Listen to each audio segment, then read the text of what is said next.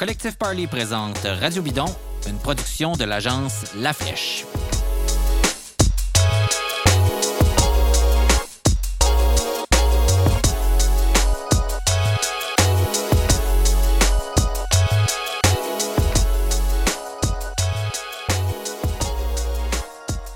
Bout plate euh, avec des assurances, c'est celui qui précède le moment où on doit appeler son assureur. Parce que quand on doit appeler son assureur, ça veut dire quelque chose qui s'est mal passé. Bon, ben, vous êtes peut-être entré dans un stationnement intérieur avec vos vélos sur le toit. J'ai un, ami à qui c'est arrivé deux fois. Euh, et depuis, il a un rack à vélo en arrière de son auto euh, et non sur le toit. peut-être aussi, c'est quelque chose de pas mal pire que ça. Vous avez eu un dégât d'eau, un incendie, un, un gros vol. ce que j'aime avec le fait d'avoir un courtier en assurance, c'est de savoir comment ça va se passer, de pouvoir l'appeler, euh, lui, avant d'appeler mon assureur pour qu'il me dise, bon, là, tu vas faire ça, il va se passer tel truc. Donc, qui va m'accompagner justement là-dedans. Puis aussi pour m'aider à magasiner ça parce qu'on assure euh, des maisons, euh, on assure des objets, on assure des chars, toutes sortes de choses comme ça. Et donc, on veut que ça soit fait de la meilleure manière possible et au meilleur prix possible. Et c'est pour ça que je travaille depuis des années avec Lomi Coulombre, notre ami Philippe Coulombre, donc, est un partenaire de cette émission de Radio Bidon. On le remercie d'être avec nous encore une fois cette semaine.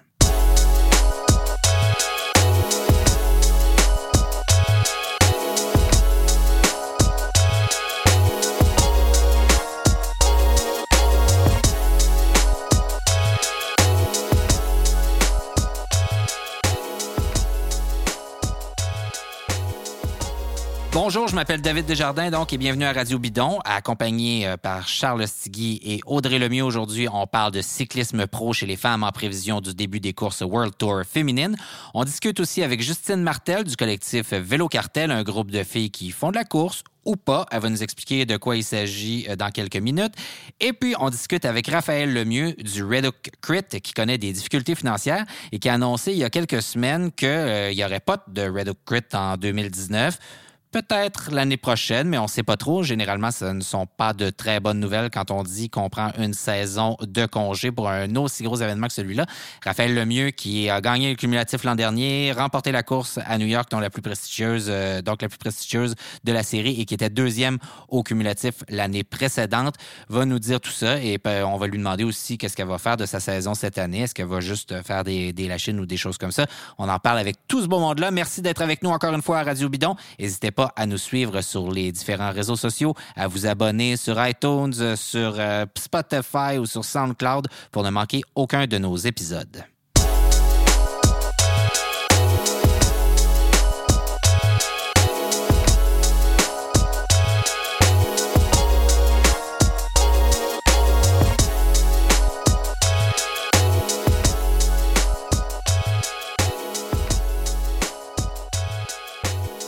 Alors, bienvenue à ce nouvel épisode de Radio Bidon. J'espère que vous allez bien. Oui, il fait moins un million dehors. Euh, les, jours où nous roulerons euh, sur l'asphalte semblent encore très loin. Mais euh, de l'autre côté de l'Atlantique, les choses se trament déjà de manière très, très sérieuse. parfois très loin dans le désert chez les hommes au moment où on enregistre ça. Et aussi du côté de la Belgique, la Hollande, etc. Les classiques donc belges commencent, sont à nos portes. Ça commence, on enregistre l'épisode vendredi, donc euh, on est jeudi, c'est-à-dire le, 28 février, mais en fin de semaine. Et donc, euh, au moment où vous allez écouter ça, euh, il y a quelques courses qui seront déjà passées, déjà derrière nous. avec nous pour en parler. De, comme d'habitude, Charles Stigui est là. Bonjour Charles. Salut David. Et on a demandé à Audrey Lemieux, analyste de cyclisme féminin, chroniqueuse web à RDS, de se joindre à nous aujourd'hui. Bonjour Audrey. Salut David. Parce que, comme je disais, on est à quelques jours de l'ouverture des courses sur pavé, mais surtout à quelques jours du début du World Tour féminin aussi. Euh, ça va commencer en début mars avec la, néoclassique Strade Bianche, mais il y a d'autres courses qui ont déjà eu lieu et puis il y en a qui se déroulent en fin de semaine. Donc, euh, on voulait discuter avec Audrey de ce qui se passe de ce côté-là. L'année dernière, on a eu une saison vraiment passionnante, euh, j'ai trouvé. En tout cas, puis je, je suis pas le seul. si vous faites le, tour de l'ensemble des chroniqueurs, il y a eu euh, de la nouveauté. Alors, euh, on voulait voir cette année comment ça va se tramer. Euh, Audrey, pour commencer, l'an dernier, ça a surtout été la saison qui a été le théâtre d'affrontement pour déterminer qui allait dominer le cyclisme féminin. Est-ce que ce serait Anna van der Breggen ou Annemiek van Vleuten? et on se demandait, et finalement, la réponse, ça a été un peu les deux même si ça a été un peu ça. Est-ce que ça va être encore la même chose cette année, d'après toi? Ben, je pense qu'on peut pas s'attendre à, on peut pas s'attendre à rien de moins de ces deux cyclistes-là. Euh, Anna van der Breggen, euh, qui est dans son pic d'âge euh, pour performer, championne olympique, championne européenne, championne du monde c'est certain qu'elle va arriver en feu. elle a remporté Strade Bianchi l'année passée. C'est, euh, ça va être probablement une de ses premières courses encore cette saison, donc euh, elle va vouloir euh, bien faire. C'est sûr que Annemiek van Vleuten qui avait qui se remet d'une blessure. Par contre, Très grosse blessure. à ouais, exactement, fracture du genou qu'elle a eu au dernier championnat du monde l'année passée à Innsbruck, Innsbruck en Autriche. Mais selon son fil Twitter, elle est déjà en très grande forme. Elle écrit 19 février mes chiffres semblent être très bons comparés à mars l'année dernière. Donc, euh, on s'entend qu'elle va être à surveiller aussi dès le début de la saison. Bon, c'est qui les autres coureuses qu'il faut euh, qu'il faut surveiller cette année? L'année dernière, on en a vu euh, apparaître, ou en tout cas bah, pas apparaître, mais autant, tu sais, je pense à, à, Amanda Spratt, par exemple, qui est une coureuse qui est en, croissance, en progression. Qui, qui on surveille d'autres à part ces deux géantes-là de la route? Oui, Amanda Spratt, effectivement, l'Australienne, qui va être dans la même équipe qu'Annemiek van Vleuten, euh, Scott. Scott.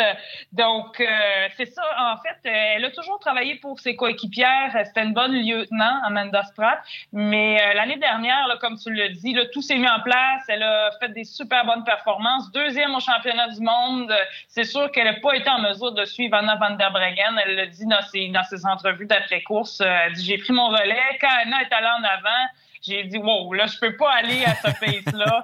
Donc euh, vraiment, c'est sûr qu'elle là, est présente, euh, mais euh, c'est sûr, elle va être surveiller cette année. Ça va être la première année qu'elle va se retrouver dans un rôle de leader dans son équipe là, parce que justement, elle a démontré qu'elle était une des meilleures grimpeuses au monde. Donc on va la voir au sein de la formation avec Annemiek van Vleuten. Ça va être intéressant parce que c'est deux super bonnes grimpeuses dans la même équipe. Donc, vont pouvoir se placer, se, mettre, se mettre dans des scénarios facile pour des victoires quand ça va finir dans des montées. Oui, l'avantage euh, peut-être euh, de, Van Vleuten, c'est qu'en plus, elle est une contre-la-montreuse redoutable, championne du monde euh, au contre-la-montre. Donc, quelques jours avant de, justement se rétamer le genou sur l'asphalte à Innsbruck. Sinon, moi, on, a surveillé, chez Canyon SRAM Cassiane Ouedoma l'année dernière, qui avait un début de saison un peu ordinaire, puis tout d'un coup, s'est mise à avoir des, résultats intéressants. Est-ce qu'elle fait partie encore, selon toi, des, des coureuses qu'on devrait avoir dans le radar cette année? Ben, moi, je trouve que Katarzyna Niwadoma a eu euh, des années extrêmement euh, bonnes euh, quand elle était chez les moins de 23 mm-hmm. ans. Elle a toujours été la meilleure coureuse, la plus jeune en devenir là, dans les meilleurs au monde. Elle est toujours là. Elle est toujours dans le top 5, dans le top 10.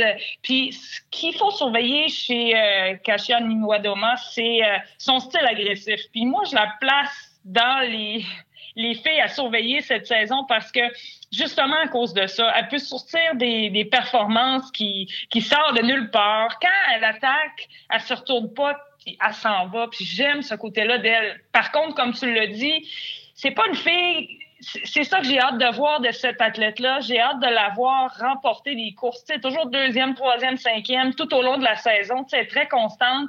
Mais j'ai hâte de voir si cette année, avec son style agressif, sa maturité qu'elle a acquise, son expérience, si elle va être en mesure de justement faire la différence cette année, puis aussi bien bien supporter avec l'équipe Canyon SRAM.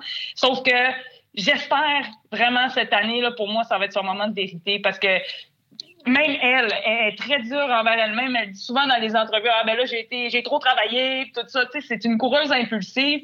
Moi, j'étais un peu ce type de coureuse-là. C'est pour ça que je trouve ça fun d'en voir une comme ça. Puis en tout cas, je souhaite qu'elle soit euh, qu'elle aille chercher des victoires euh, cette saison. Elle est spectaculaire. Puis il y, a une, il y a une réalité parallèle aussi, c'est que Pauline Ferrand-Prévot, qui est l'autre leader de son équipe, euh, a été blessé, opéré cet hiver. Donc, Doma devrait, en théorie, se retrouver leader de l'équipe. Est-ce que tu penses que ça peut lui, euh, lui, lui, permettre d'en faire un peu plus ou d'être libre dans ce qu'elle peut faire? Oui, moi je pense que oui. Puis en plus, Canyon Sam, c'est une formation qui c'est une des meilleures équipes sur le circuit World Tour. Euh, et euh, si elle a toute son armée derrière elle, je pense vraiment qu'elle va être en mesure de rivaliser avec le, on l'a dit là, Anna van der Breggen, euh, Annemiek van Vleuten, Marianne Boss. Donc elle va pouvoir rivaliser. Puis ça a été longtemps, elle aussi, une lieutenant pour Marianne Voss, puis d'autres formations. Donc, euh, si elle a toute son équipe derrière elle, effectivement, ça pourrait vraiment faire une différence. Puis on veut l'avoir gagné. Elle est tellement spectaculaire, avoir roulé. Euh, Je suis d'accord. Ouais, on a un petit parti pris, ah euh, même si on se doit d'être objectif, un minimum. J'essaie de me souvenir, c'était quoi la course l'année dernière. À un moment donné, elle est partie en, échappée, ah une, très, très longue échappée, spectaculaire dans la pluie, dans, des conditions dégueulasses. Puis c'était vraiment très, très beau à voir. Ah, au, courage. C'est exactement cette image-là que j'ai dans la tête en ce moment quand je parle d'elle. Oui. J'ai les yeux sur euh, les résultats du championnat du monde de l'année dernière, puis évidemment, je cherche toujours les drapeaux canadiens. Je vois Caroline Canuel qui a terminé sixième. Est-ce que c'était son meilleur résultat euh, dans le sens où est-ce qu'elle va être en mesure de d'avoir des meilleurs résultats ou elle a peut-être atteint le bout de ce qu'elle était capable de faire sur le circuit World Tour, selon toi? Ben, moi, je pense que Caroline, euh, c'était son meilleur résultat sur la course sur route. Non seulement son meilleur résultat, mais le meilleur résultat canadien en 20 ans. Et c'est jamais vu pour une Québécoise d'avoir fait une sixième place sur une course sur route euh, lors d'un championnat du monde. Euh, ce qu'on a vu, Caroline, c'est qu'elle a progressé à chaque année depuis les dix dernières années. Et je pense pas que ça va s'essouffler. Et c'est une personne extrêmement déterminée. Elle fait le métier. Elle, elle, s'en va du Québec euh, probablement dix mois par année. Et euh, là, bon, elle a déjà eu un bon début de saison avec une troisième place dans une étape de la Semana Ciclista Valenciana. Et elle a terminé neuvième au général. Donc, c'était une course par étape de quatre étapes. Donc, on peut voir que, bon, ça commence bien son début de saison, mais aussi, c'est tout l'aspect avec son entraîneur, Marco Pinotti, qui, qui entre en ligne de compte parce que ça fait pas extrêmement longtemps qu'elle est avec lui, mais on voit que tout ce qu'ils ont essayé, leur recette commence vraiment à prendre forme et ça fonctionne. Moi, je serais pas surprise de l'avoir fait d'autres bons résultats comme ça et sinon mieux. Puis euh, pourquoi pas avoir un bon résultat aussi aux Jeux olympiques de Tokyo en 2020. Puis Caroline a ça en point de mire. En plus, elle est dans la formation Boels-Dolman encore. Donc, euh, je pense que ben, c'est sûr qu'elle fait beaucoup un travail d'équipière. C'est ça, c'est ce qui la sert, c'est ce qui la euh, sert, mais c'est ce qui l'empêche aussi de pouvoir aller euh, pour la gagne la plupart du temps, finalement. Oui, c'est certain que, bon, quand tu as Anna Van der Breggen dans ton équipe, ben, Chantal Black, c'est certain que, bon, c'est sûr qu'elle va avoir ses moments, puis un grand respect pour elle dans cette équipe-là. on en a la preuve, on en a eu la preuve, vous vous souvenez au Giro Rosa, là, quand ils l'ont laissé passer le fil d'arrivée en première place contre la montre par équipe pour qu'elle puisse porter le maillot rose. Mhm. Euh, ça aussi, euh, il n'y a pas aucune Québécoise qui, avait porté le maillot rose. C'est drôle, c'était exactement le même scénario qu'avec euh, Swinetoft chez Scott, quand c'était son anniversaire au Giro, exactement. Il l'avait il l'avait laissé, qui est aussi quelqu'un qui travaille dans l'ombre pour, pour ses équipiers, puis qu'il l'avait laissé passer en premier justement pour qu'il porte le maillot rose à l'époque. Exactement. C'est là qu'on voit qu'il y a une grande forme de respect pour Caroline parce qu'elle travaille toujours pour ses coéquipières, puis elle va l'avoir aussi elle va les avoir, ces victoires, parce qu'elle veut, veut pas, elle peut se retrouver dans des échappées. Puis c'est exactement ce qui s'est passé euh, à la course par étapes où elle est arrivée troisième euh, à une des étapes. Bon, il y a une nouvelle équipe qui débarque euh, cette année dans le, World Tour féminin. c'est l'équipe Trek Segafredo qui débarque avec du budget, on va le dire. ils, ah ils, offrent quelque chose qu'aucune autre équipe en ce moment sur le World Tour féminin offre, c'est-à-dire des salaires avec lesquels, pour toutes les coureuses avec lesquelles elles peuvent gagner leur vie pour vrai. C'est pas encore, on est, très très loin de la parité là, avec les hommes, mais quand même, c'est la première fois et vous demandez, vous faites le tour de, des autres grandes équipes. Il n'y a pas grand monde là-dedans qui fait un vrai salaire euh, décent là, pour euh, travailler à 365 jours par année ou presque. Euh, et donc, qui arrive avec du budget, des coureuses qui pèsent très fort sur les pédales. Et donc, la question, c'est est-ce que ça va dynamiser le peloton? Est-ce qu'on va voir une équipe qui donne du fil à retordre justement au Bulls Dolman, au Scott, euh, au Canyon SRAM, ou si, au contraire, on va creuser encore plus l'écart entre quelques très grosses équipes et le reste du peloton qui est vraiment pas à la hauteur selon toi? C'est certain que tu le dis, c'est des gros noms qu'il y a dans cette équipe-là. Lizzie Daniel qui va faire son retour, Hélène Van Dyke, la lieutenant incontestée qui, qui ramène toutes les échappées, qui fait gagner ses sprinteuses. Déjà, ils ont trois victoires sur quatre étapes à la course par étapes dont je parlais euh, juste un peu plus tôt. Euh, tu as des gros noms là-dedans. Tu as Trixie Vorak, qui est la coureuse la plus expérimentée du peloton, qui euh, est là pour épauler les plus jeunes dans cette équipe-là. Mais en plus, on a les deux capitaines, Ina Tottenberg et Georgia Bronzini, qui sont deux athlètes extrêmement intelligentes dans leur façon de faire les stratégies dans les compétitions.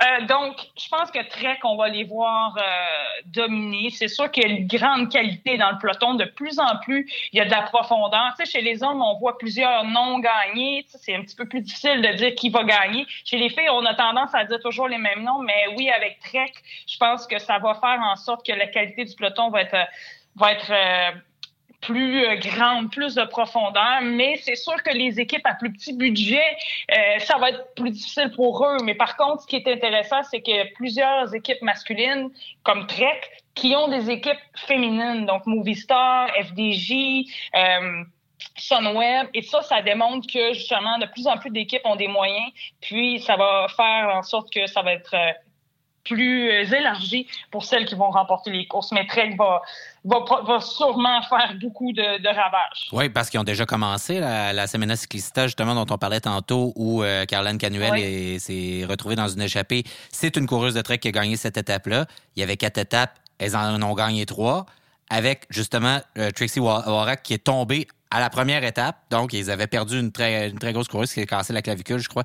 Donc, euh, ils ont quand même réussi à gagner trois étapes sur quatre dans, dans cette euh, course par étape. Là. Puis je remarque. Oui, oui. en fait, je, je, remarque parce que mon jupon de cyclocross dépasse toujours un peu que Hélène Noble fait partie de l'équipe, une coureuse en cyclocross en montagne. Elle a annoncé qu'elle voulait possiblement faire de la course sur route. Euh, Yolanda Neff, qui était championne du monde en vélo de montagne, a aussi annoncé qu'elle désirait faire de la course sur route, toujours avec l'équipe Trek Segafredo.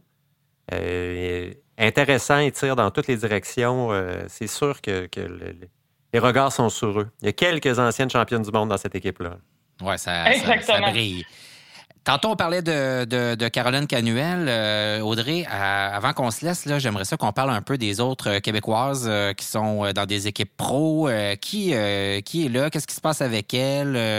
je pense à... Bon, commençons avec Simone Boilard, notre gloire locale ici, qui a signé son premier contrat avec une équipe américaine. C'est quoi cette équipe-là? Qu'est-ce qu'a fait Simone en ce moment?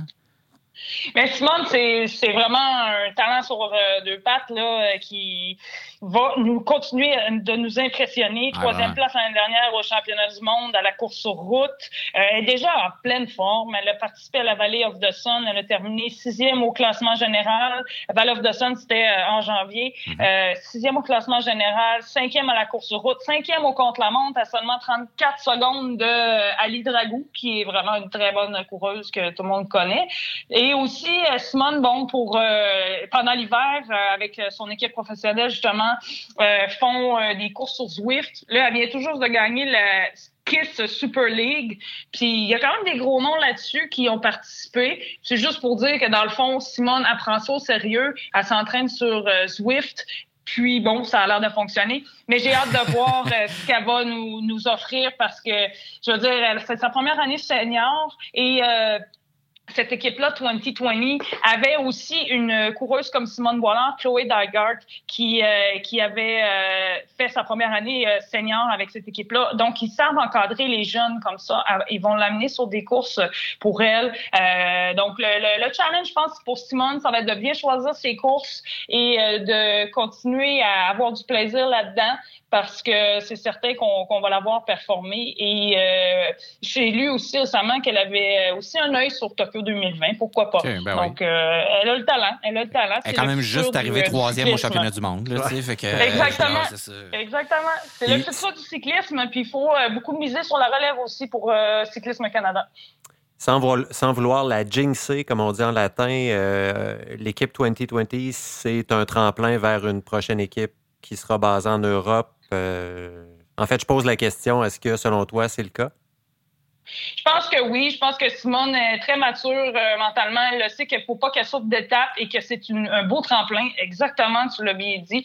Puis, euh, c'est sûr qu'elle a un œil sur le World Tour et elle a le talent pour être là. C'est juste qu'elle est encore jeune. Il faut y aller quand même dans le, sens du développement physique aussi. Puis, euh, c'est certain qu'on va l'avoir sur une des meilleures équipes du World Tour l'année prochaine ou l'année qui va suivre. Puis un, des éléments, puis je lui lève mon chapeau, le, père de Simone, Pierre Qui suit euh, chacune des étapes, euh, semble le faire en, lui permettant de garder les pieds sur terre. Euh, et je suis persuadé que c'est le, le, le, cas aussi de sa mère, dont j'oublie le nom, qu'on a déjà rencontré. Mireille, voilà.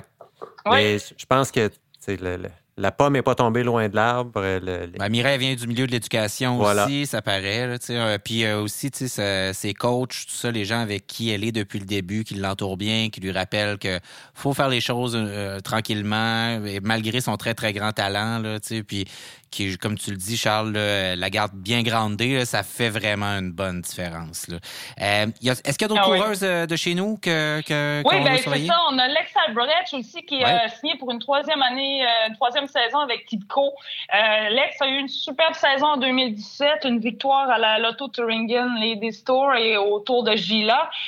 c'est sûr que l'année dernière, on l'a un peu moins vue. Elle a eu des ennuis de santé. là, c'est le fun parce que je suis convaincue qu'elle va avoir une bonne saison. C'est dur d'avoir une, une, saison avec des ennuis de santé. Puis quand on revient de ça, là, on veut tout arracher. Puis je suis sûre que Lex, c'est ça qu'elle va faire. Et bon, c'est une grimpeuse, on le sait, avec son petit gabarit. Donc, elle va être à surveiller encore une fois sur euh, les étapes qui vont grimper. Puis elle est bien entourée aussi dans son équipe. Euh, l'autre Canadienne, Alison Jackson, qui est là. Et aussi la directrice sportive, Linda Jackson de Tibco, qui a aussi euh, un bon cerveau par rapport à la stratégie sur les courses de vélo. Puis elle va pouvoir bien utiliser Lex là-dedans. Donc, euh, ça, Lex aussi, je pense que, en tout cas, moi, je vous souhaite une superbe saison parce que ça a été difficile l'année passée. Je me souviens, en plein, milieu d'été, elle ne pouvait pas courir. Là, donc, euh, ça va être le fun de la revoir sur le circuit cette année. Audrey, on te remercie énormément d'avoir été avec nous. C'était super éclairant. Euh, grâce à toi, là, on a une meilleure vue d'ensemble sur euh, la, saison féminine euh, qui est déjà amorcée, mais dont les courses World Tour commencent très bientôt. Et puis, on va sûrement se, reparler au fil des prochains mois, justement, pour faire quelques bilans avec toi. On te remercie énormément d'avoir été avec nous. C'était Audrey Lemieux, analyste en cyclisme féminin et chroniqueuse web à RDS. Salut Audrey, à la prochaine. Merci beaucoup, à la prochaine. Bye. Bye.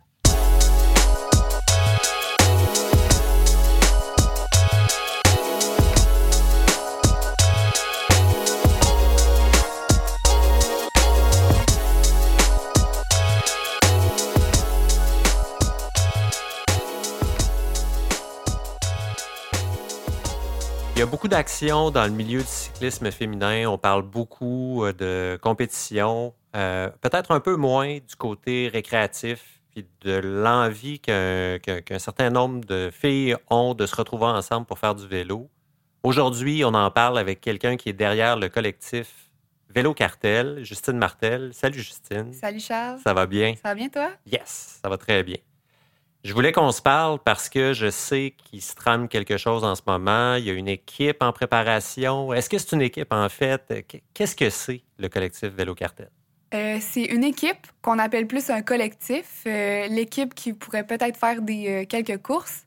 le but premier de l'équipe, c'est pas nécessairement de faire des courses, c'est vraiment de se rassembler entre filles.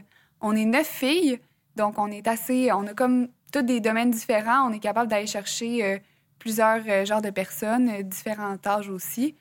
Euh, nous, ce qu'on veut faire, c'est des raids, des entraînements aussi par intervalle entre filles. Puis ça ressemble pas mal à ça. C'est vraiment de se rassembler. Oui, c'est ce que j'allais dire. votre point commun, c'est d'avoir envie de faire du vélo ensemble. Tu parles de course peut-être, mais on sent que c'est pas véritablement non, le. Non, vraiment pas. la course, c'est vraiment juste dans une optique d'avoir un défi. on aimerait peut-être plus faire des grands fonds d'eau, Grand Vaudoux qui est vraiment plus récréatif, mais euh, quelques courses juste pour se donner un petit goût puis d'avoir une motivation pour euh, s'entraîner. Le trip de roulant de filles, plutôt que, que, de rouler avec les gars, parce que souvent, euh, bon, on, est, on se ramasse, on est 7-8 gars, il y a une ou deux filles. des fois, il y en a des fortes, puis c'est pas un problème. Des fois, il y en a qui, sont, qui trouvent ça moins drôle. le but de se ramasser entre filles, c'est-tu parce que c'est juste plus le fun, c'est un genre de club social qui fait du basic? Est-ce que c'est parce que vous avez plus de chances d'être à égalité de force ou des choses comme ça? Ou c'est un mélange de tout ça puis d'autres choses que moi, je comprends pas? Euh, en fait, ben oui, tu as un peu raison, mais je pense que c'est vraiment plus la pression. Parce que, exemple, une fille qui va rouler avec son chum, ben là, elle a tout le temps l'impression qu'elle a le ralenti. le chum, des fois, il est pas trop content, il peut pas se donner au max. Euh, c'est pour ça que les filles aiment ça se rassembler ensemble. Comme ça, c'est plus des raids amicales. On est capable de quand même se pousser. Là, on va pas rester euh, tout le temps euh, au minimum. Là. On est capable de quand même donner des relais puis être capable de, de rouler entre filles, mais il y a moins de pression, il y a moins de, de besoin d'aller vite. L'obligation de performance. Exact. Oui, c'est ça. Je vais, en fait, euh, j'imagine que, qu'une certaine Sandra Turgeon écoutera ce podcast et elle a, vous comprendrez que c'est ma blonde. Elle a longtemps été la blonde de, et je me rappelle que ça la mettait sans connaissance et pour cause. Puis j'ai un peu l'impression que ça répond à ce besoin-là de se détacher. Les gars, c'est cool ce que vous faites, mais faites ça de votre côté. Nous autres, on s'organise une gang. Puis vous avez l'air d'être, euh, dans le fond, vous avez l'air, vous êtes parfaitement autonome dans ce que vous faites. Euh, tu parles de grands fonds d'eau, de courses peut-être. Euh, tu parles d'entraînement aussi. Est-ce que vous vous entraînez en amont? Est-ce que pendant l'hiver, vous vous entraînez ensemble? Oui, en fait, c'est ça aussi qu'on fait au, vélo cartel. C'est pour ça qu'on représente le vélo cartel, parce que l'entraînement, c'est vraiment ça qui amène les gens à se rassembler. Puis c'est là qu'on est capable de se donner au, se donner au fond, sweat with the girls, vraiment avoir du fun ensemble avec la musique. Puis c'est là qu'on est capable de, de plus collaborer, de se rassembler. Après ça, on peut aller prendre un verre après notre entraînement, on sent pas trop mal. Puis euh, sinon, ouais, on fait les entraînements les samedis soirs chez Vélo Cartel. Puis, euh, Pour ceux qui ne le sauraient pas ou qui nous écoutent de très loin, Vélo Cartel, qui est un partenaire de l'émission, un commanditaire de, de, l'émission, on les salue, on les remercie. C'est une salle d'entraînement, c'est un café, c'est une boutique cycliste aussi, donc euh, qui se trouve être dans le quartier de Vanier, qu'on dit ici, donc de Vanier à Québec. puis vous vous entraînez là, donc c'est des partenaires de, de votre gang. Puis est-ce que vous vous retrouvez souvent euh, là-bas? C'est une fois par semaine? C'est programmé? Euh? C'est une fois par semaine pour nous. On invite aussi euh, les filles seulement à venir s'entraîner avec nous si jamais il y en a qui sont intéressées. Tu veux dire d'autres filles qui sont pas dans... exact, des nouvelles personnes, peu importe, qui pourraient venir s'entraîner avec nous, que c'est vraiment spécialement pour filles qui est différent de, tu sais, le vélo cartel, ça peut être un petit peu intimidant pour certaines personnes de rentrer là en sachant que tu vas t'entraîner, tu sais, de, on voit les chiffres de tout le monde, tu sais, des fois les gens sont un peu intimidé par ça, mais quand on est juste avec des filles, ben, c'est plus facile de, de, rentrer dans la gang puis d'être habitué. Puis là, on, après ça, tout y va normalement. Mais c'est ça, c'est les samedis soirs ensemble. sinon, on se croise toute la semaine. Là, on s'entraîne euh, trois, quatre fois par semaine. Puis on, réussit tout le temps à se croiser ou à faire des activités ensemble. Et quoi qu'on en pense, l'hiver ne sera pas éternel. Donc, je présume que l'invitation va pour le reste de la saison pour des sorties. Euh, exact. Exact. On veut organiser des sorties euh, une à deux fois par semaine, soit des sorties ou vraiment des intervalles. Comme ça, les filles aussi peuvent aussi s'entraîner puis euh, se motiver entre elles. Puis j'en ai fait l'année passée, ça avait super pogné. Puis c'est là qu'on a remarqué que les filles roulent quand même assez souvent toutes seules, puis que c'est le fun d'inviter des gens à venir euh, rouler ensemble. Est-ce que je, présume bien que vous avez un commanditaire de vêtements qui, euh, qui, supporte le, votre aventure? Oui, exact. On a Peppermint avec nous, euh, une compagnie québécoise euh, qui fait des, vêtements spécialement pour femmes, qui nous aide aussi pour ce projet-là. Puis on est super content de, travailler avec eux parce qu'on a une mission commune. C'est vraiment de, rassembler les filles, break the pattern, puis de, de, s'entraîner entre filles, c'est ça. Ah, moi, je trouve ça vraiment euh, enthousiasmant parce que le but, le but d'avoir parti ça, c'est vraiment de faire la promotion du sport lui-même. Moi, j'ai envie de savoir, tu es relativement nouvelle, les, gens qui, ne te voient pas parce qu'on est un on est un podcast, euh, devine que tu es jeune. Déjà, on se connaît un peu et j'ai déjà fait plein de blagues à ce sujet-là vu que j'ai l'âge de ton père. Mais, euh, mais tu es assez nouvelle dans, dans le cyclisme Qu'est-ce qui te fait triper là-dedans dans, le vélo? Moi, j'ai envie de savoir ton, ton, sentiment le premier. Pourquoi tu embarques sur ton bike puis tu tripes, tu as du fun à ce point-là, puis tu veux transmettre cette passion-là? Ben moi, en fait, j'ai commencé à faire du vélo juste pour le fun, pour euh, vraiment voir du pays, parce qu'en course à pied, c'est comme difficile de voir euh, plus, plus longtemps de paysages. En auto, ben là, c'est encore euh, difficile si on veut voyager. Fait que j'avais fait un cyclo avec mon chum. Après ça, euh, j'ai vraiment aimé ça. Puis tout, j'ai commencé à vouloir être capable de le suivre, à faire des raids avec les gars. Puis là, ça m'a donné goût de m'entraîner. Parce que dans le fond, la plupart des, gens, leur objectif de s'entraîner, c'est d'être capable de suivre dans une ride ou de ne pas se faire larguer. Ben ça, c'était mon objectif. Puis ben, ça allait encore. C'est le fun d'être capable de rouler avec des gens plus forts que soi, puis de se pousser, mais de savoir que tu vas pas te faire larguer. si tu te fais larguer, c'est pas grave. Mais c'est vraiment ça qui m'a poussé à m'entraîner. Puis sinon, c'est vraiment le sentiment de quand on fait du vélo, de se sentir libre. Tu as fait ton activité, tu étais au soleil, euh, peu importe les conditions. Puis euh, c'est vraiment agréable de, pouvoir euh, s'entraîner comme ça. C'est une équipe ou en fait un collectif sur route, mais aussi un peu, je pense, ça se passe un peu en gravelle ou en fait hors des, des, des, des, routes pavées. Des routes bitumées. voilà. Oui, en fait, il y a trois filles de mon équipe qu'on est inscrites à Rasputita Gravel, que justement, ça se passe euh, la fin de semaine du 25 avril. Euh, on a super hâte de faire ça parce qu'on n'en a jamais fait. En fait, il y en a une qui l'a déjà faite, mais euh, les deux autres, en fait, moi puis Laurence, qu'on n'a jamais fait ça encore, qu'on est super excités de faire ça. On a d'autres projets aussi, probablement les 100 B7, puis des courses aux États-Unis. Sinon, oui, faire de la gravelle crime, j'en ai fait l'année passée, puis c'était vraiment une belle découverte. c'est différent, mais c'est vraiment un autre triple un nouveau terrain, loin mhm. des voitures, avec euh, possibilité de voir, comme tu disais un peu plus tôt, euh, découvrir du terrain qui n'est pas accessible autrement. Puis avec une multiplication d'événements aussi, euh, une série en Ontario, pas loin d'Ottawa. Donc, il y a le Grindero qui va avoir lieu dans Charlevoix cette année. Exact. Il y, a, des courses de gravel, mais il y a aussi beaucoup d'événements de, de finishers, c'est-à-dire de se rendre au bout de l'événement pour le plaisir de se retrouver en groupe. le Vermont euh, je sais qu'on a beaucoup d'auditeurs qui sont du, euh, du nord-est américain, euh, au Vermont où il se passe plein de trucs, au Québec il se passe plein de trucs.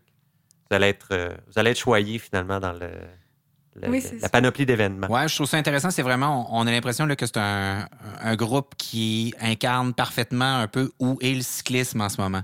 on est comme un genre de, de puis je, je, je, sens que j'incarne ça aussi, et comme plein d'autres gens. On est comme un, un point où, bon, il y a moins de courses sur route d'organiser. On sent qu'il y a peut-être une petite baisse d'intérêt de ce côté-là chez les amateurs, mais que de l'autre côté, il y a plein d'autres activités, puis il y a l'envie de se retrouver ensemble, de rouler qui est plus vivante que jamais. Donc, euh, on est vraiment euh, là-dedans avec le collectif.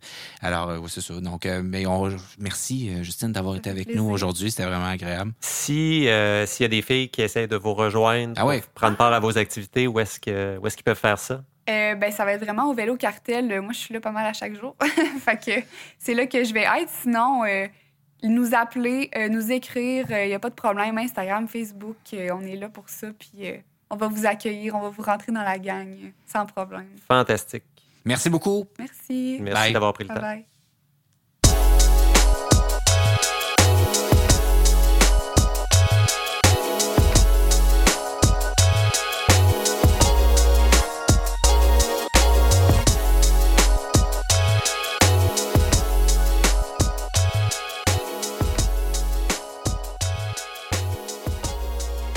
Fondés en 2008 par David Trimble, les Red Hook Crits sont un peu devenus l'exemple à suivre en matière de refonte du modèle des, activités de la course cycliste. Euh, c'était des événements à très grand déploiement, spectaculaires. C'est des départs de course de masse sur un circuit qui s'apparentait parfois plus à celui d'un parcours de course automobile que d'un critérium euh, traditionnel. Une course qui se faisait sur des vélos à pignon fixe, donc sans frein, dans une ambiance de fête, comme je le disais tantôt, très spectaculaire. Ça a été tenu d'abord dans le quartier Red de Brooklyn, d'où l'événement tire son nom. La course s'est ensuite internationalisée en 2010 en allant du côté de Milan, puis dans les années subséquentes du côté de Barcelone et de Londres. Mais l'an dernier, on a senti que la santé de l'événement vacillait, euh, donc euh, la santé financière, bien sûr, de l'événement. Et récemment, le fondateur a annoncé qu'il prenait une année de congé euh, et qu'il n'y aurait pas de saison de Red Hook Crits en 2019. On en parle avec celle qui a remporté la course à Red L'année dernière, qui a terminé première au cumulatif et deuxième au cumulatif l'année précédente, Raphaël Lemieux. Bonjour, Raphaël. Oui, salut. Ça va bien? Ça va très bien, merci. Bon, écoute, est-ce que, euh, je, vais te poser la question comme ça, mais toi, tu étais là, tu as participé aux courses. L'année dernière, il y en a eu seulement deux. Les années précédentes, il y en avait, je pense qu'on s'est rendu à quatre courses par année. Donc, euh, il y avait euh, New York, Milan, Barcelone et Londres, les belles années. Donc, L'an dernier, est-ce que toi, tu as senti à l'événement des indices, en tout cas, tu avais l'impression qu'il y a quelque chose qui n'allait pas du côté de Red Hook? Euh, c'est sûr qu'il nous a laissé un petit peu de signes. Euh, en 2017, il y avait vraiment quatre étapes très bien déterminées dès le printemps. C'était très bien établi qu'elle allait avoir la première à Brooklyn, la deuxième à Londres, Barcelone et terminée pour Milan. L'année dernière, en 2018, ben ça a été un petit peu plus ardu. On était sûr de Brooklyn, puis après ça, ça a pris un petit peu de temps d'avoir les autres dates. Euh, même qu'à la dernière minute, on a appris qu'on avait juste euh, la dernière, deux étapes euh, pendant la saison, que la dernière était à Milan. C'est sûr que je crois que ben, la plupart des riders se sont posés beaucoup de questions. on était un peu déçus que du nombre qui s'était réduit à deux courses. Fait que c'était probablement le premier signe que ça s'allait pas très très bien. on dit que l'événement était juste trop gros, euh, trop, ça, a l'air d'être le, défaut de sa qualité, trop bien organisé dans une certaine mesure et que ça nécessitait un budget faramineux là, euh, et que c'est un peu le problème de, de, l'événement. Donc, parce que euh, ce que j'ai pas dit en introduction, c'est que on s'est retrouvé au, euh, au, point où le, le, le, le principal commanditaire, là, qui était Rockstar, une compagnie de jeux vidéo, se retirait au terme de, de plusieurs années là, de commanditaire principal de l'événement.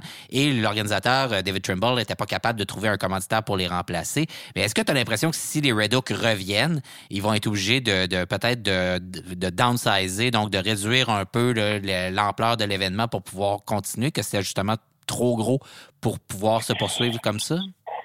Je dirais pas que c'était trop gros en même temps parce que euh, ça a toujours été super bien organisé. en tant qu'athlète, moi, je trouvais ça numéro un. On était bien encadré les journées avant, après. Euh, il y avait beaucoup d'ambiance, il y avait beaucoup d'équipes, il y avait des, beaucoup de spectateurs. c'est rare, on peut dire que c'était trop gros. Je dirais pas ça. Euh, peut-être basé juste sur peut-être pas assez de commanditaires quand que je dirais plus ça, peut-être pas assez basé sur si, on, si on a plusieurs commanditaires, donc si on en perd un, c'est pas la fin du monde. Euh, ça, c'est peut-être une erreur. Euh, mais euh, trop gros, je dirais pas. Parce que ça, au contraire, l'organisation était super c'était très bien fait. J'ai l'impression, Raphaël, que le Red Hook ou la course à pignon fixe s'est un peu retrouvé à mi-chemin entre quelque chose de de souterrain, de très underground, et quelque chose d'un peu plus, pas grand public, mais tu sais, quand on a commencé à voir des, euh, des équipes se former euh, un peu plus euh, un peu plus costauds, d'équipes dont tu fais tu fais, faisais partie, je ne veux pas présumer de rien, mais on est, on est, j'ai, en fait, tu comprendras dans ma question que je me questionne encore vraiment pourquoi ça a été annulé cette année alors qu'il y avait une progression dans la dans la participation, dans l'exposure. Ça se euh, professionnalisait beaucoup chez les participants. est-ce qu'il n'y a pas une partie de la réponse qui vient justement dans le côté underground qui frappe la professionnalisation de la chose? C'est une bonne question. Bien vaste question, hein? oui, exact. C'est sûr qu'il ne faut pas oublier euh, la base. Puis c'est vrai que c'est, le fait c'est quand même underground, c'est un sport émergent. Euh, ça a gagné beaucoup en popularité. Puis effectivement, depuis les deux dernières années, je pense que ça s'est vu beaucoup. Les plus grosses équipes euh, participaient. Il y avait des euh, jeunes, même des jeunes cyclistes professionnels qui participaient aux courses. mais en même temps, moi, d'un autre côté, je le vois juste comme un avantage. qu'il y avait plus de plus grands participants, des plus gros noms, donc ça aurait pu engager des, meilleurs commanditaires de l'autre côté. Euh, je veux pas mettre la faute sur une personne ou non, mais c'est peut-être juste manque d'organisation ou manque de. Exact, c'est ça. On dirait... Je pense pas que c'est un point négatif que c'est devenu gros, que c'est devenu populaire, que c'est même que le monde euh, de plus en plus professionnel s'impliquait. Euh, mais je pense que c'est ça. C'est peut-être plus au niveau des organisateurs. Ça finit par nécessiter plus de ressources aussi si tu veux répondre à la demande. C'est ça qui arrive. Exact. Euh, Explique-moi pour ceux là, qui en ont jamais vu, là, euh, euh, outre là, le, côté très spectaculaire, on a vu ceux qui ont vu la crash porn des Red Hook, là, donc euh, on voit souvent des chutes, tout ça. Là, ben bon, au-delà de ça, là, toi là, comme coureuse, qu'est-ce que t'aimes dans ces courses-là? Qu'est-ce qui t'a fait vibrer là-dedans, puis qui a fait t'embarquer, puis que t'as voulu vraiment là, vivre ça à fond, t'as fait le circuit au complet? Qu'est-ce qui te fait triper dans les Red Hook? Ben, moi, ce qui me faisait triper en premier, ben, c'est les crits. Les c'est vraiment le fun à la base. c'est, euh, je pense que beaucoup, beaucoup d'action, c'est vite, euh, c'est spectaculaire. Euh, puis ça demande aussi de bien manier le vélo, c'est très technique. Euh, mais c'est aussi un, un show, c'est un spectacle, c'était agréable de participer à ces événements-là. Et surtout en 2017, c'était vraiment bien organisé. C'était quatre courses, quatre pays différents. De mon côté, à moi, en tant que justement, je savais quand même 34 ans à l'époque, je trouvais ça le fun de voyager pour le vélo. Et ça me faisait découvrir des villes tripantes. C'était des journées tripantes. Le samedi, la course, c'était super. C'était super. Ça avait une belle communauté. Et ça, c'était un aspect qui était super le fun aussi, de pouvoir voyager euh, avec le vélo, d'avoir des belles destinations. Euh, c'était très urbain, puis la communauté, la communauté était, euh, très impliquée, puis c'était cool aussi. Et je pense que ça a été un peu la, clé du succès, sauf qu'en même temps, aussi, c'est dur pour les équipes de se déplacer dans quatre pays différents, puis c'est juste quatre courses aussi. Moi, ça a été positif que ça soit juste quatre courses, mais euh, après ça, quand ça a à deux courses en 2018, ben là, c'est difficile de justifier à une équipe professionnelle de dire, OK, on va faire juste deux courses dans l'année. Mhm. Et pour toi aussi, je veux dire, en termes de déplacement, d'entraînement, tout ça, tu sais, d'objectifs dans, dans, ta saison, euh, tu disais, OK, là, il y a deux pics dans ma saison. Là, je comprends que tu faisais la Chine, euh, tu sais, que tu gardais la forme, tout ça. ça, c'est un, autre truc, mais de dire, bon, ben là, mes deux pics de saison comme athlète cette année, c'est deux courses puis d'attitude, là, tu sais, dans, dans, dans un été. Qu'est-ce que. Oui, exact. J'ai réussi à en trouver d'autres. C'est sûr que c'est un complément. Hein. Je pense que c'est le fixe, on n'oublie pas, mais c'est un complément à, la route. Fait qu'on réussit tout le temps. Moi, j'ai eu bien de fun aussi à BC Super Week l'année passée. Mm-hmm. Fait que, euh, la, les crites de route et les crites de fixe, ça se complémente bien aussi. J'allais dire, qu'est-ce que le cyclisme perd avec le, départ des Red Hawks? Si, euh, on ne sait pas s'ils vont revenir ou non. Là, euh, moi, j'ai généralement, c'est rare les événements. on ne veut pas être prophète de malheur, mais les événements qui disent on va prendre une année de congé puis qui reviennent, c'est quand même assez rare. Mais on, leur souhaite que ça, ça revienne de, tout cœur. Mais qu'est-ce que le cyclisme perd si les Red ne reviennent pas? Euh, ben, je pense perdre de la notoriété, ça c'est sûr, parce que c'était quand même tout le monde, ben, c'était quand même connu comme euh, comme plus grosse course. Mm-hmm. Euh, c'était prestigieux. C'est moindrement t'as entendu un peu de parler du Tiltir, naturellement parler, t'as entendu parler du Red Hook. Euh, je crois que ce que, ce que, où ça va faire le plus mal, c'est en Amérique. C'est drôle à dire, en Amérique du Nord. Euh, parce que c'était sûr que c'était vraiment la plus grosse course. Euh, on n'a pas tout perdu. Il y a encore des belles courses comme Mission Crit, le Red Bull, la, la mais c'était quand même le plus prestigieux, puis il n'y en a pas tant que ça. en Europe, par contre, ils ont beaucoup plus de circuits. Je pense que ça va faire beaucoup moins mal aux Européens. Euh, et même, ça va peut-être être favorable pour les autres petites courses de mieux se développer. Est-ce que tu crois que ça peut être l'occasion pour une série américaine, canadienne ou un mix des deux de, sortir du lot puis d'avoir peut-être une série de 5-6 courses? je pense aux courses qui ont, qui ont eu lieu à Montréal. Euh, il y a des courses, euh, je pense que tu parlais de celles de, dans le secteur de Chicago. Il y a toutes sortes de séries. il y en a eu dans le sud des États-Unis aussi, le Wolfpack, je pense, un truc comme ça que ça s'appelait. là. Penses-tu que ça peut être l'occasion pour eux de, de, se sortir du lot? Ben, je pense que oui, parce que ceux-là, ceux qui étaient déjà là, ils ont eu le temps. L'année 2019, ça va être parfait. Je pense que le, le, monde de Fixgear vont se tourner vers ces, euh, ces courses-là. Euh, je pense pas que ça laisse l'opportunité d'avoir des nouvelles courses parce que l'annonce est quand même assez tard. Mm. Mais en même temps, de mon côté, je vois que le Québec, on est super bien organisé. Euh, ben, pas organisé, mais je trouve ça euh, on est quand même fort. Il y a plusieurs courses euh, de face gear au Québec. T'as le High Bike Trail, t'as le Jackalope. Euh, L'année passée, il y a eu de plus en plus, il y a eu euh, deux mercredis Laval aussi. Après la course des maîtres, il y a eu euh, des courses de, de, de fixe par la suite. Je pense que ça va bien survivre au Québec, mais c'est sûr qu'il faut avoir plus de monde qui s'implique.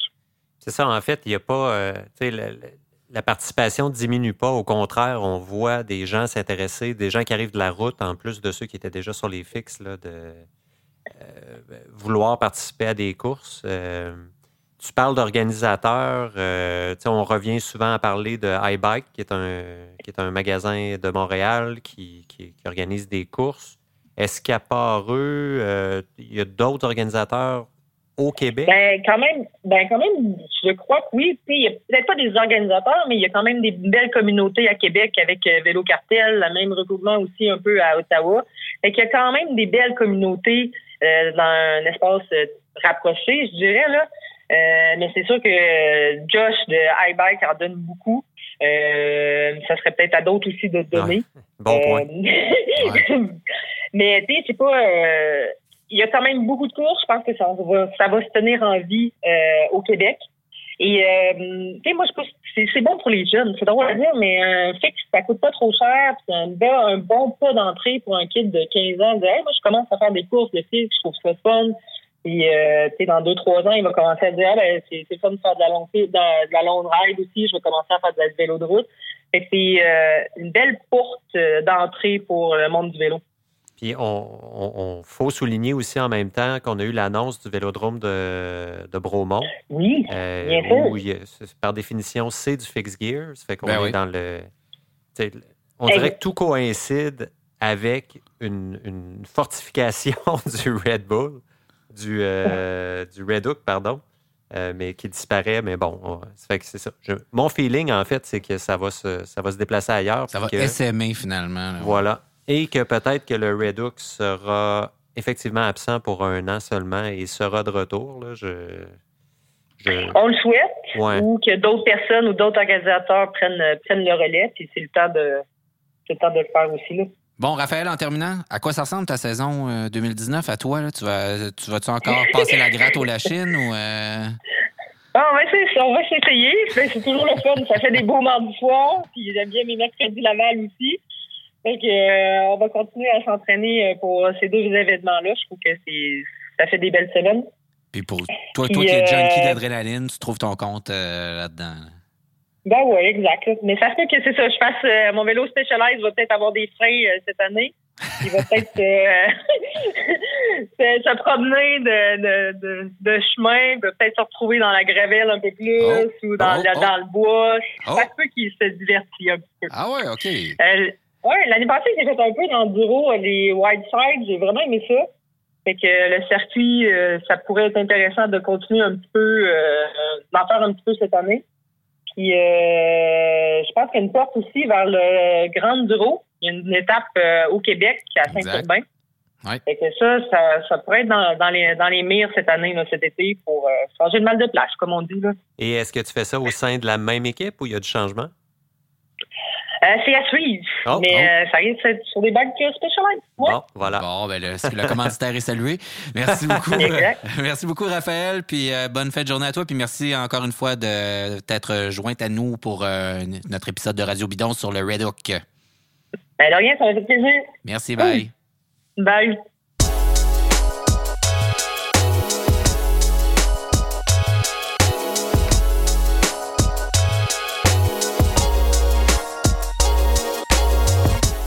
C'était David Desjardins pour euh, Radio Bidon. Je tiens à remercier nos collaborateurs, invités, partenaires. Donc, euh, Charles Stiguier, mon co-animateur, le collectif Parley, Emmanuel Moisan à l'agence La Flèche, Gabriel Bourdage à la technique, au montage, Lemmy Coulombe, courtier en assurance, qui est notre commanditaire pour l'épisode, Charles Godreau chez Morrison Mylin pour le local d'enregistrement, nos invités Justine Martel, Raphaël Lemieux et Audrey Lemieux. Vous pouvez nous écouter et vous abonner à nos balados en allant sur SoundCloud, iTunes, Spotify. N'oubliez pas de nous donner des étoiles, des commentaires, de souligner votre appréciation. Ça nous permet d'être plus facilement repérables pour les cyclistes qui cherchent des balados en ligne.